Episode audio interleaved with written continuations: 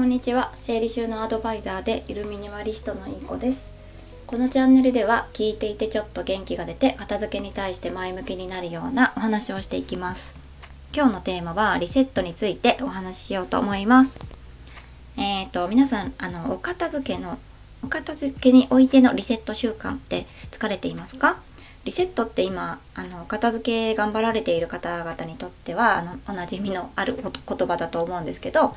あの例えば1日の使った出しっぱなしになってるものを元の状態に全て一旦戻すっていうリセットですね。片付けていうリセット、うん、習慣できていますか？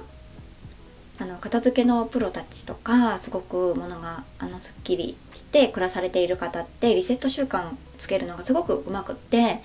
あの何やるにしてもあまり先延ばしにしないでその場ですぐ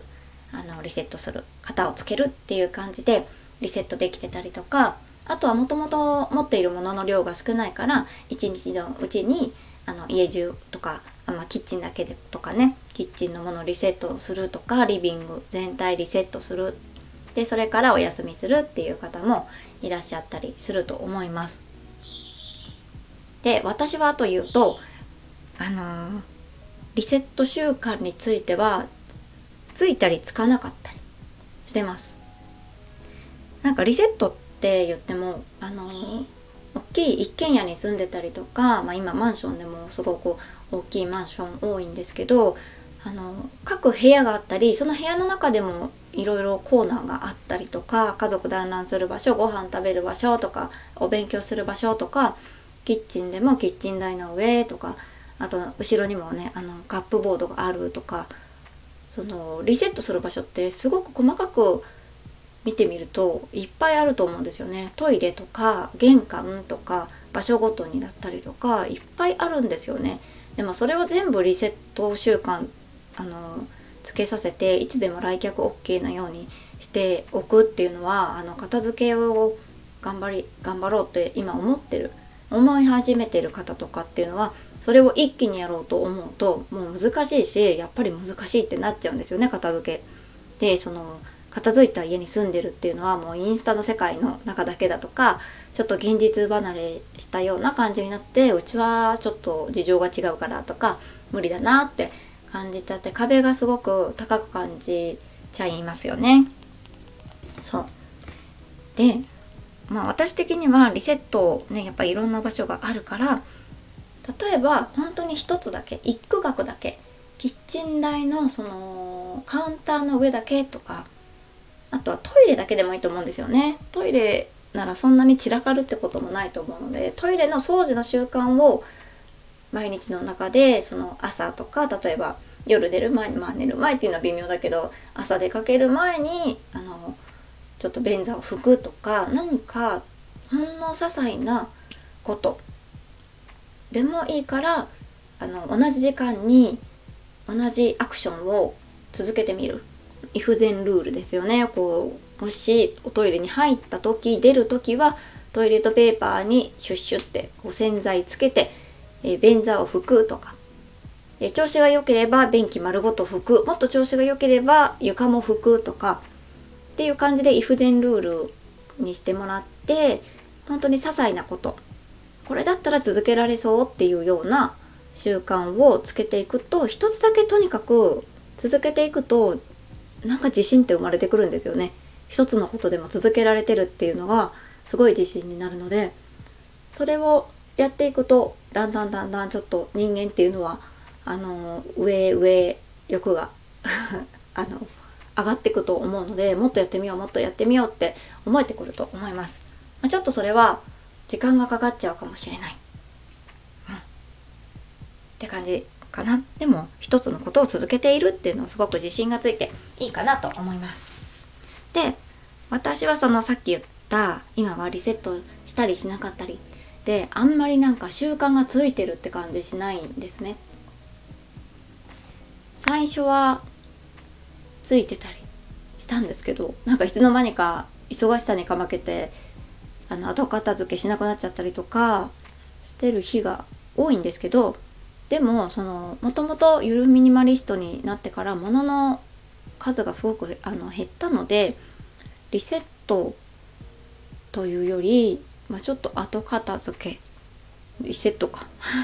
リセットにそんなに時間がかからないんですよね。例えばその1階部分リビングダイニング和室洗面所があるんですけどそこを全部リセットしようと思ってもそんなに時間がかからない。そんなに何時間もかからない、まあ、全部やろうと思っても多分15分ぐらいでできちゃうんじゃないかなと。それがちょっと多いか少ないか分かんないんですけどでもすごく物をたくさん持ってた時ってなんか疲れた週が1週間ちょっと疲れて全然なんか片付けとか掃除とかできなかった日が続くともう土曜日日曜日半日じゃ終わらない終わるか終わらないかぐらい半日かけて片付けたりとかしてたなーっていう記憶があります。なんか結構何時間12時間以上はかかってた気がします。そそんな感じでゆるミニマリストになってまあ、必要なもの本当に使ってるものが目の前にあるっていう状態になってからはリセット習慣つけようって意気込まなくてもすぐに片付けられたりとか、まあ、来客がの予定が入っても慌てずにあのお掃除までできるようになりましたっていう話です。はい、別にゆるミニマリストを押すっていう 結局そこにたどり着くんですけど。そう。ぜひぜひリセット習慣つけたいのであればまずはこれだったら毎日続けられそうっていうバカバカしいほどハードルが低いものを続けるといいかなと思います。でなんか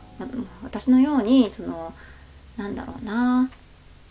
その発達障害グレーみたいな感じ。ちょっとその発達障害とか ADHD がある方ってなかなか新しいことを習慣にするっていうのが難しいそうなんですよね。で私もちょっとそこにちょっと入ってるかなって、まあ、グラデーションでね入ってるかなっていうとこがあるのでなんとなくその新しい習慣リセット習慣とかなかなかつきにくい結構行き当たりばったりな生活してるなっていうのが感じるのででもそういう生活がいいっていうわけじゃないんだけどそうなっちゃう。うん、っていう感じなので、まあ、そういう私のような人にとっては物を少なく持ってその新しく習慣にするとかこう意識を高く持つとかなんか新しくなんか何かっていうよりはあの本当に好きなことに打ち込める打ち込んでるんだけど部屋も散らからないっていう仕組みにするとすごく生活しやすいと思います。で、まあ、ゆるミニマリストだけじゃなくってその私たちオンライン片付けアドバイザーが、あのー、取っている方法ノータイプ別の片付け方法だったりとかあとその人その人が持ってるその価値観とかね欲求とかっていうのを深掘っていくとあのーまあ、多少物が多くても自分のノータイプとか家族のノータイプに合った収納方法にしていくと散らかりにくくなるんじゃないかなって思います。はい。っていう感じです。で、そのノータイプ、ノータイプっていうか自分のことがわからないとか自分は何が好きかわからないとかお母さんになるとちょっとなんか孤立しちゃうというかね社会からお仕事辞めたりとか子育てだあの子育て2000年しててとなんかどういうちょっと今は社会と孤立しちゃってるなーっていう感じる感じてるお母さんとかなんとなくそのお母さんコミュニティだけにいると結構あれがいいよこれがいいよとかここの習い事がいいらしいよとかなんかそのお母さん同士だけの情報ばっかりになって私がそうだったんですけどなんとなくなんか自分の意見で子育てをする自分の意見でっていうかなんかね人に人の価値観にとにかく振り回されてたような気がするんですよねだから自分が何が好きでどんな生活がしたいとかって結構見失ってたなっていうとこがあるのでその自分が本当に大切にしてあの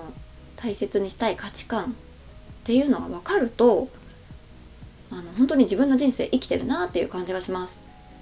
で人生ってやり直しっていうかなんだろう人生はリセットできないっていうか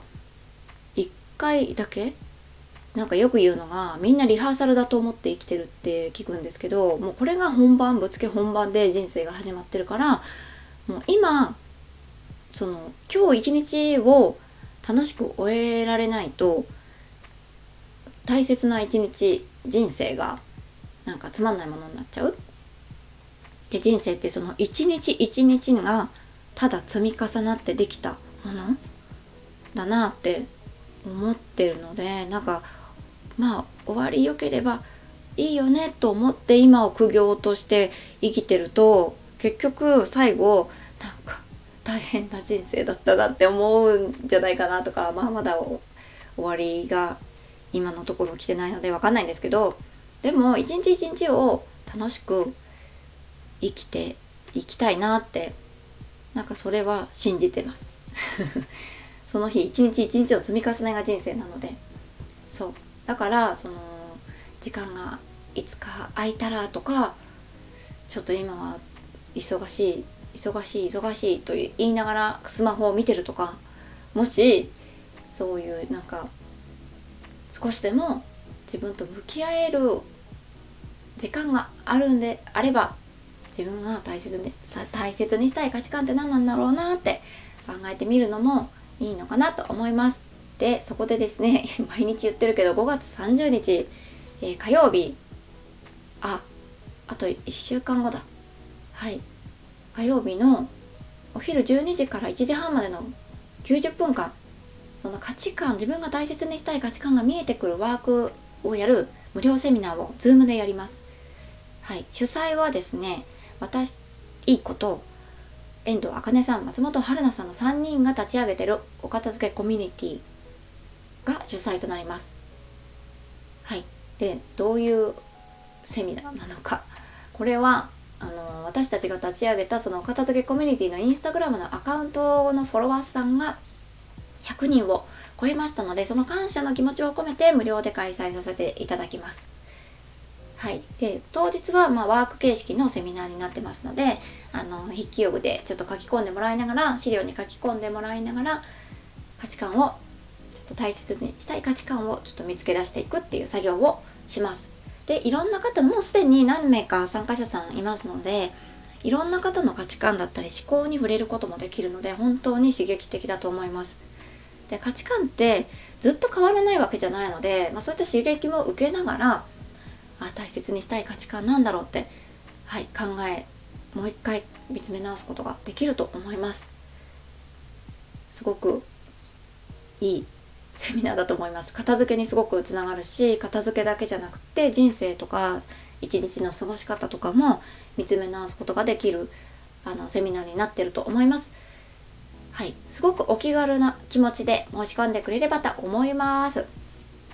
私たちもすごい緊張しちゃってるので。なんか盛り上げてくれると嬉しいです っていう感じです申し込みフォームを概要欄に貼らせていただきますので、本当にお気軽な気持ちで、あの、お名前とご連絡先とメールアドレスをご入力して、送信ボタンを押してください。それだけです。それだけです。はい。まあ、できれば、そのインスタのフォローもお願いしたいと思います。そんな感じです。以上です。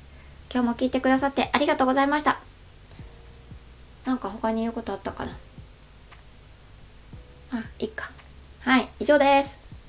じゃあ、あ、メンバーシップ募集してます。あ、あと、そうだ、言ってなかった。片付けのコミュニティ、私が主催のオープンチャット作りました、やっと。オープンチャット作って、ちょっととりあえず10名様だけ無料ご招待って感じで、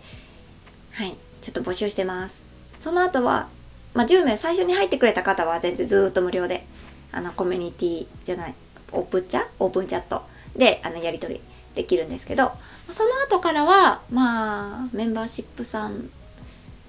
とかあとはメンバーシップは入りたくないって方は月額例えば月額でなんかサブスクとかでいただいてそれで特典としてオープンチャットご招待みたいな感じにしようかなとかいろいろ考えてます。今のところは無料です。その無料の中ではえっ、とセミナーとかセミナーのお誘いまあ、無料セミナーだったり有料のだったりとかいろんな宣伝させてもらったりとかあとラジオを更新したらラジオ更新したよとかあとはそうですねイベントだと Zoom でつないで黙々会みんなで一緒に片付けようって感じで黙々とみんな自分の家を片付けるっていうようなイベントとかも考えてます。これはまあ無料でそのオプチャに入っている方の特典として無料でやっていこうかなって思ってます。いろいろ考えているのでもしご意見とかあったらオプチャでオプチャ参加してこんなことやってほしいとかあったら聞かせてください、はい、オプチャ入るとなぜか片付けの背中も押されると思います。はい。そんな感じです。オプチャはどうしよう。オプチャ入りたかったら 入りたかったらめっちゃ上から目線あのご希望の方は私に直接レターください。コメントでも大丈夫です。個別にあのオプチャの招待のリンクとあとは招待コードがあるのでそのコードも一緒に送らせていただきます。できれば女性限定で今いろんな方入られると思うので